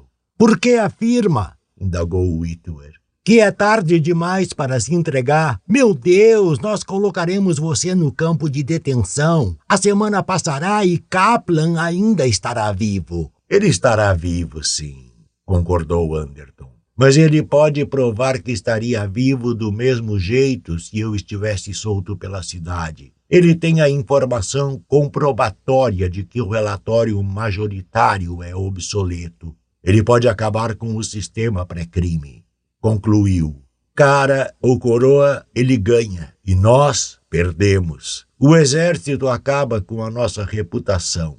A estratégia deles deu certo. Mas por que estão arriscando tanto? O que querem exatamente? Depois da guerra anglo-chinesa, o exército saiu perdendo. Não é mais o que era nos bons tempos da EAFBO. Estavam no comando geral, tanto militar quanto civil e realizavam o trabalho da polícia. Como Fleming, disse Lisa sem forças. Depois da guerra, os militares perderam o controle do bloco ocidental. Oficiais como Kaplan foram reformados e descartados. Ninguém gosta disso. Anderton contraiu o rosto. Posso entender como ele se sente. Ele não é o único. Mas não podíamos continuar administrando as coisas daquela forma. Tivemos que descentralizar a autoridade. Está dizendo que Kaplan venceu, disse Whitwer. Não há nada que possamos fazer? Eu não vou matá-lo. Sabemos disso e ele também. É provável que ele apareça tentando algum acordo. Continuaremos operando, mas o Senado acabará com a nossa influência efetiva. Você não ia gostar disso, ia? Ah, eu diria que não, respondeu Whitwer enfático. Algum dia estarei no comando desta divisão. Corou. Não tão cedo, é claro. A expressão de Anderton era lúgubre. É uma pena que você tenha divulgado o relatório majoritário. Se não o tivesse revelado, poderíamos tê-lo retirado com cautela. Mas todos já ouviram falar dele. Não podemos recolhê-lo agora. É, acho que não, admitiu Whitwer, constrangido. Talvez eu não esteja dando conta do trabalho tão bem quanto pensava. Vai conseguir com o tempo. Será um bom policial. Acredita no status quo, mas aprenda a ir com calma. Anderton afastou-se deles. Vou analisar as fitas do relatório majoritário. Quero descobrir exatamente como eu iria matar Kaplan. Pensativo, concluiu. Pode me dar algumas ideias. As fitas com os dados dos precogs, Donna e Mike, estavam armazenados separadamente. Ele selecionou o equipamento responsável pela análise de Donna, abriu a capa protetora e retirou o conteúdo. Como antes, o código informou quais rolos eram relevantes e, num instante, ele já estava com o mecanismo de transporte ligado. Era aproximadamente o que ele havia suspeitado. Aquele era o material usado por Jerry, a via temporal desprezada. Os agentes da inteligência militar de Kaplan sequestraram Anderton no trajeto do trabalho para casa. Foi levado à mansão de Kaplan, o centro de operações da Liga Internacional de Veteranos. Anderton recebeu um ultimato: extinguir o sistema pré-crime de modo voluntário ou encarar a hostilidade manifesta do Exército. Nessa via temporal rejeitada, Anderton, enquanto comissário da polícia, recorrera ao Senado para pedir apoio, o que lhe foi negado. Para evitar uma guerra civil, o Senado ratificara o desmembramento do sistema policial, decretando a volta da lei militar para lidar com a emergência. Junto com um grupo de policiais fanáticos, Anderton localizara Kaplan e atirara nele, entre outros oficiais da Liga de Veteranos. Apenas Kaplan morrera. Os outros foram dominados, e o golpe fora bem sucedido. Este é do relatório de Dona. Ele rebobinou a fita e se concentrou no material previsto por Mike. Seria idêntico. Os dois precogs haviam se juntado para apresentar uma imagem unificada. Mike começou como Dona começara. Anderton tomara conhecimento do conluio de Kaplan contra a polícia. Mas havia algo errado. Confuso, ele voltou a fita ao início. Ele não podia compreender, mas os dois não concordavam. Ele tocou a fita mais uma vez e ouviu com atenção. O relatório de Mike era bastante diferente do de Donna. Uma hora depois, ele terminou a análise, guardou as fitas e saiu do bloco dos macacos.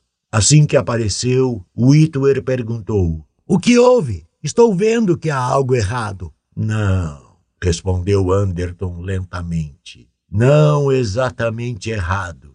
Um barulho chegou a seus ouvidos. Ele foi andando de modo incerto até a janela e espiou.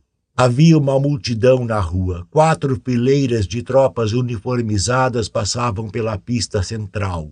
Fuzis, capacetes, soldados marchando com uniformes desbotados da guerra e as estimadas flâmulas da EAFBO tremulando ao vento frio da tarde. Um comício do exército, explicou Whitwer desanimado. Eu estava enganado. Eles não farão um acordo conosco, porque deveriam. Kaplan vai tornar pública a situação. Anderton não ficou surpreso. Ele vai ler o relatório minoritário? Parece que sim. Vão exigir do Senado a nossa extinção para tomar nossa autoridade. Vão alegar que estamos prendendo homens inocentes que fazemos batidas noturnas, este tipo de coisa, controle pelo terror. Acha que o Senado vai ceder? Whitwer hesitou. Não faço ideia. Eu faço, disse Anderton. Vai, o que está acontecendo lá fora se encaixa com o que descobri lá embaixo. Estamos encurralados e só há uma direção possível. Gostemos ou não, teremos de tomá-la. Havia um brilho intransigente em seu olhar. Apreensivo, Whitwer perguntou: Qual é? Quando eu disser, você vai se perguntar por que não teve a ideia antes. Muito óbvio. Terei de realizar a previsão do relatório divulgado. Terei de matar Kaplan. Só assim não seremos desacreditados. Mas, disse Whitwer perplexo, o relatório majoritário foi suplantado. Podemos fazê-lo, informou Anderton, mas terá um preço. Conhece as leis a respeito de assassinatos em primeiro grau? Prisão perpétua, no mínimo. É possível mexer os pauzinhos e alterar a pena para o exílio. Eu seria enviado a um dos planetas colônia, a bela e velha fronteira. Você prefere? De jeito nenhum, disse Anderton categórico. Mas seria o menor dos dois males. E tem de ser feito. Não entendo como pode matar Kaplan. Anderton pegou a pesada arma militar que Fleming jogara para ele. Usarei isto. Não será impedido? Por que seria? Eles têm o relatório minoritário, que diz que mudei de ideia. Então o relatório minoritário está incorreto? Não, disse Anderton. Está absolutamente correto, mas vou matar Kaplan assim mesmo. 9. Ele nunca matara um homem. Nunca vira um homem ser morto. E era comissário de polícia há 30 anos. Para esta geração, o assassinato deliberado estava extinto. Simplesmente não acontecia. Um carro da polícia o levou a uma quadra do comício militar. Nas sombras do banco traseiro, ele examinou minuciosamente a arma que Fleming lhe entregara. Parecia estar intacta. De fato, não havia dúvidas quanto ao resultado. Ele tinha total certeza do que iria acontecer na próxima meia hora. Fechando a arma de volta, ele abriu a porta do carro estacionado e saiu com cuidado. Ninguém prestava a menor atenção nele. Uma multidão se agitava, forçando passagem com avidez, tentando se aproximar do comício. Uniformes do exército predominavam e no perímetro da área isolada, uma fileira de tanques e armas de grande porte eram exibidos. Armamento impressionante que ainda era produzido. O exército montara um palanque de metal com degraus de acesso. Atrás do palanque pendia um amplo estandarte da EAFBO, símbolo das forças unificadas que lutaram na guerra. Por uma curiosa anacronia, a Liga dos Veteranos da EAFBO incluía oficiais do lado inimigo. Mas o general era o mesmo e as distinções menores haviam passado desapercebida ao longo dos anos. Nas primeiras fileiras estava a alta patente do comando da EAFBO. Atrás deles, os oficiais subalternos. Estandartes de regimento tremulavam, ostentando símbolos e cores variados. A ocasião acabara por assumir um aspecto de desfile festivo. No palanque estavam os dignatários da Liga de Veteranos com expressões severas. Nas bordas, quase desapercebidas, algumas unidades da polícia aguardavam, marcando presença apenas para manter a ordem. Na verdade, eram informantes fazendo observações. Se a ordem fosse mantida, quem o faria seria o exército. O vento do fim da tarde carregava o estrondo abafado da massa aglomerada. Ao abrir caminho pela multidão densa, Anderton foi engolido pela sólida presença da humanidade. A ansiedade da expectativa mantinha uma rigidez geral. O povo parecia sentir que algo espetacular estava prestes a acontecer. Com dificuldade, Anderton forçou a passagem entre as fileiras de assentos e chegou ao grupo coeso de oficiais do exército diante do palanque. Kaplan estava entre eles mas era agora General Kaplan. O colete, o relógio dourado de bolso, a bengala, o traje de gala conservador, nada disso estava ali. Para a ocasião, Kaplan havia tirado do baú o velho uniforme. Ereto e imponente, estava cercado pelo que fora um dia seu Estado-Maior. Usava insígnias e medalhas, coturnos, a adaga decorativa e kepi. Era incrível como um homem careca ficava transformado sobre a influência austera de um cap militar. Ao notar a presença de Anderton, o general Kaplan afastou-se do grupo e dirigiu-se ao local em que o homem mais jovem estava. A expressão no semblante magro e instável demonstrava seu extremo contentamento ao ver o comissário de polícia. É uma surpresa, disse a Anderton, estendendo a pequena mão na luva cinza. Pensei que tivesse sido preso pelo comissário interino. Ainda estou solto, respondeu Anderton de modo breve, cumprimentando-o. Afinal, Whitwer está com essa mesma fita. Apontou para o pacote que Kaplan agarrava entre os dedos rígidos e encarou-o de modo confiante. Apesar do nervosismo, o general Kaplan estava bem-humorado. É uma grande ocasião para o exército, revelou. Ficará contente em saber que farei um relatório completo ao público sobre a acusação espúria feita contra você. Ótimo, respondeu Anderton evasivo. Ficará claro que foi acusado injustamente. O general Kaplan estava tentando descobrir o que Anderton sabia. Fleming teve a oportunidade de lhe inteirar da situação. Até certo ponto, respondeu Anderton. Vai ler apenas o relatório minoritário? É só o que tem aí? Vou compará-lo ao relatório majoritário. O general Kaplan acenou para um assistente uma pasta de couro lhe foi entregue. Está tudo aqui. Não se importa de servir de exemplo, sim? Seu caso simboliza as detenções injustas de inúmeros indivíduos. Kaplan consultou o relógio de pulso com rigidez. Devo começar. Quer se juntar a mim no palanque? Por quê? Friamente, mas com uma espécie de animosidade reprimida, o general Kaplan respondeu: Para que todos possam ver a prova viva, você e eu juntos, o assassino e a vítima, lado a lado, expondo toda a fraude sinistra que a polícia vem perpetuando. Com prazer, aceitou Anderton. O que estamos esperando? Desconcertado, o general Kaplan seguiu ao palanque. Mais uma vez encarou Anderton com desconforto, nitidamente perguntando-se o motivo de sua presença e o que de fato sabia. A incerteza aumentou quando Anderton subiu de bom grado os degraus e encontrou um assento bem ao lado do microfone. Tem total compreensão do que direi? perguntou aflito o general. A revelação terá uma repercussão considerável, pode fazer com que o Senado reconsidere a validade essencial do sistema pré-crime. Entendo, respondeu Anderton, braços cruzados. Vamos lá. Um silêncio pairava na multidão.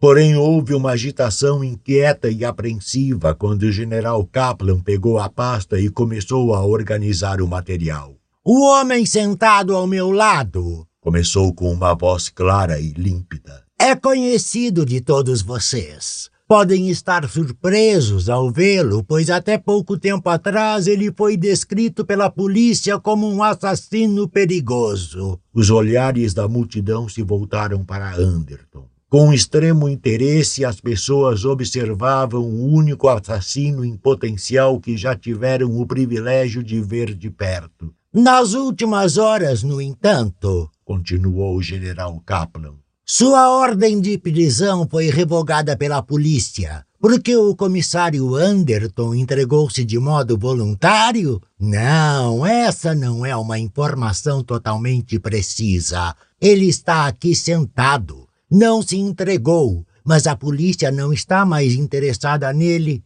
John Ellison Anderton é inocente de qualquer crime no passado, no presente e no futuro. As alegações contra ele eram fraudes patentes, distorções diabólicas de um sistema penal contaminado, baseado numa falsa premissa, um mecanismo vasto e impessoal que condena homens e mulheres à destruição.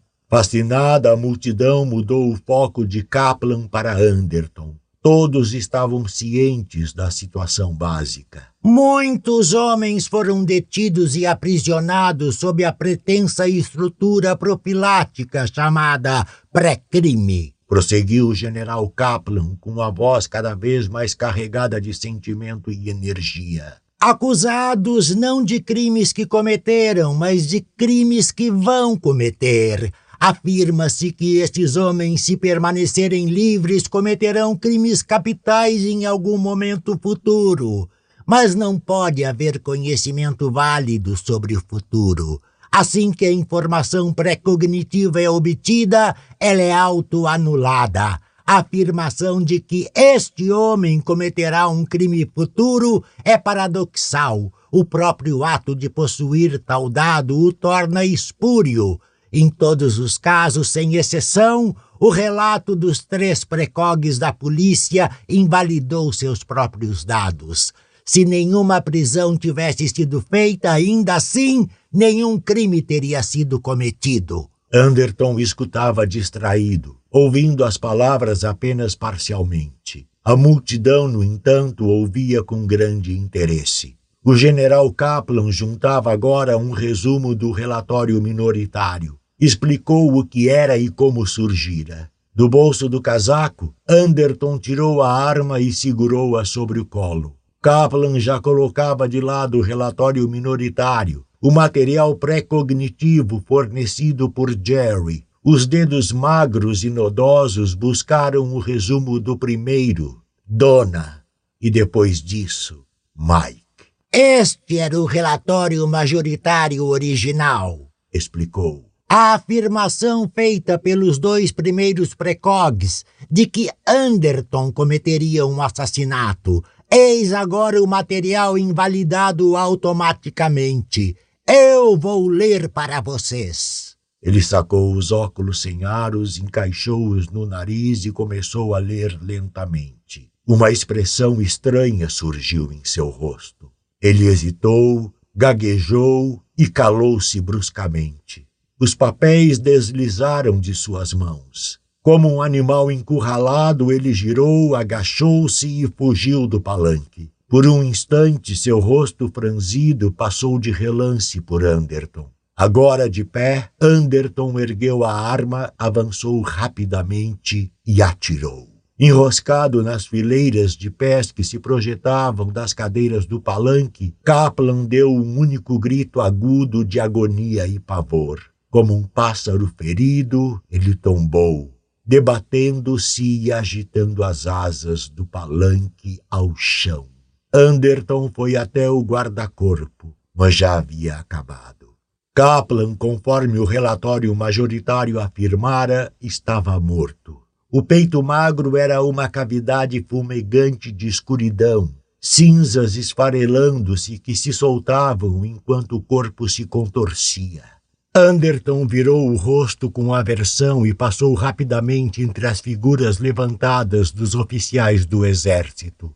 A arma que ele ainda segurava garantia que ninguém interferisse. Ele saltou do palanque e meteu-se na massa caótica de pessoas na base. Abaladas, horrorizadas, elas se empurravam para ver o que havia acontecido. O incidente ocorrido diante de seus olhos era incompreensível. Levaria algum tempo até que a aceitação tomasse o lugar do terror irracional. Na periferia da multidão, Anderton foi detido pela polícia que o aguardava. Teve sorte de escapar, um deles sussurrou em seu ouvido enquanto o carro avançava com cautela. Acho que sim, respondeu Anderton vagamente. Recostou-se e tentou se recompor. Estava trêmulo e tonto. Inclinou-se para a frente de modo brusco e sentiu o enjoo violento. Pobre coitado, murmurou um dos guardas solidário. Em meio ao turbilhão da agonia e náusea, Anderton não sabia se o policial estava se referindo a Kaplan ou a ele mesmo. 10. Quatro policiais corpulentos auxiliaram Lisa e John Anderton a juntar e carregar seus objetos pessoais. Em 50 anos, o ex-comissário de polícia acumulara uma vasta coleção de bens materiais. Sombrio e pensativo, ele observava a procissão de caixas que seguia para os caminhões. De caminhão iriam direto ao campo de decolagem e de lá para Centauro 10 em transporte intersistemas. Uma longa viagem para um homem velho, mas ele não ia ter de fazer a jornada de volta. Lá vai a penúltima caixa, declarou Lisa, absorvida e preocupada com a tarefa. De suéter e calça, ela perambulava pelas salas vazias, verificando detalhes de último minuto. Acho que não devemos poder usar esses aparelhos atrônicos novos ainda usam eletricidade em Sentem. Espero que você não se importe muito, disse Anderton. Vamos nos acostumar, respondeu Lisa, dando um sorriso passageiro. Não vamos? Espero que sim. Você tem certeza de que não vai se arrepender. Se eu pensasse, sem arrependimentos, garantiu Lisa. Agora que tal me ajudar com esta caixa? Enquanto entravam no primeiro caminhão, Whitwer aproximou-se num carro de patrulha. Saltou e correu até eles, o rosto estranhamente abatido. Antes de partirem, disse a Anderton, você terá que me passar algumas informações sobre a situação dos precogs. Estou sendo questionado pelo Senado. Querem descobrir se o relatório do meio, a retratação estava errado ou o quê? Confuso, ele concluiu. Ainda não consigo explicar. O relatório minoritário estava errado, não estava? Qual relatório minoritário? indagou Anderton, achando graça. Whitwer hesitou. Então é isso. Eu deveria ter percebido. Na cabine do caminhão, Anderton pegou o cachimbo e colocou o fumo. Usou o isqueiro de Lisa e, com o fumo aceso, começou as operações. Lisa tinha voltado para casa, querendo certificar-se de que não havia deixado passar nada de extrema importância. Havia três relatórios minoritários, disse a Whitwer, divertindo-se com a confusão do rapaz. Algum dia Whitwer aprenderia a não se envolver em situações que não entendesse completamente. A emoção final de Anderton era de satisfação. Mesmo velho e exausto, ele tinha sido o único a compreender a verdadeira natureza do problema. Os três relatórios foram consecutivos, continuou. O primeiro foi Dona. Nessa via temporal, Kaplan contou-me da conspiração e eu o matei de imediato. Jerry, que veio logo depois de Dona, usou o relatório dela como dado. Ele incluiu meu conhecimento a respeito do relatório. Nessa segunda via temporal, tudo o que eu queria era manter meu emprego. Não queria matar Kaplan. Estava interessado em meu cargo e em minha própria vida. E o relatório Mike foi o terceiro? Chegou depois do relatório minoritário? Witter corrigiu-se. Quer dizer, veio por último? O Mike foi o último dos três, sim. Diante do conhecimento do primeiro relatório, eu decidira não matar Kaplan. Isso gerou o relatório 2. Mas diante desse relatório, mudei de ideia novamente. O relatório 2, situação 2, era a situação que Kaplan queria criar. Era vantajoso para a polícia recriar a posição 1. E nesse momento eu estava pensando na polícia. Eu havia entendido o que Kaplan estava fazendo. O terceiro relatório invalidou o segundo. Isso nos levou de volta ao começo.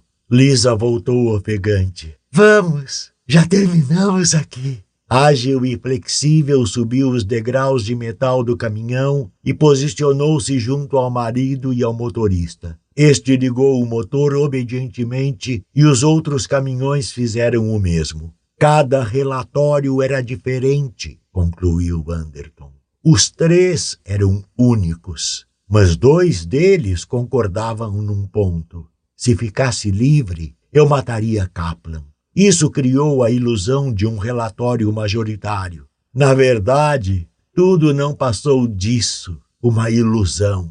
Dona e Mike previram o mesmo acontecimento, mas em duas vias temporais totalmente diferentes, ocorrendo em contextos totalmente distintos. Donna e Jerry, supostamente o relatório minoritário e a metade do relatório majoritário, estavam incorretos. Dos três, Mike era o correto, uma vez que não chegou nenhum depois dele para invalidá-lo. Isso resume tudo. Vai acontecer de novo? Deveríamos reformular a estrutura? Pode acontecer em apenas uma circunstância, disse Anderton. O meu caso foi único, uma vez que tive acesso aos dados. Poderia acontecer de novo, mas apenas ao próximo comissário da polícia. Portanto, cuide-se. Deu um breve sorriso irônico, reflexo da ampla sensação de conforto ao perceber a expressão tensa de Whitwer. Ao seu lado, os lábios vermelhos de Lisa contraíram-se e ela segurou a mão dele. Melhor ficar de olhos abertos, informou ao jovem Whitwer. Pode acontecer com você a qualquer momento. Fim.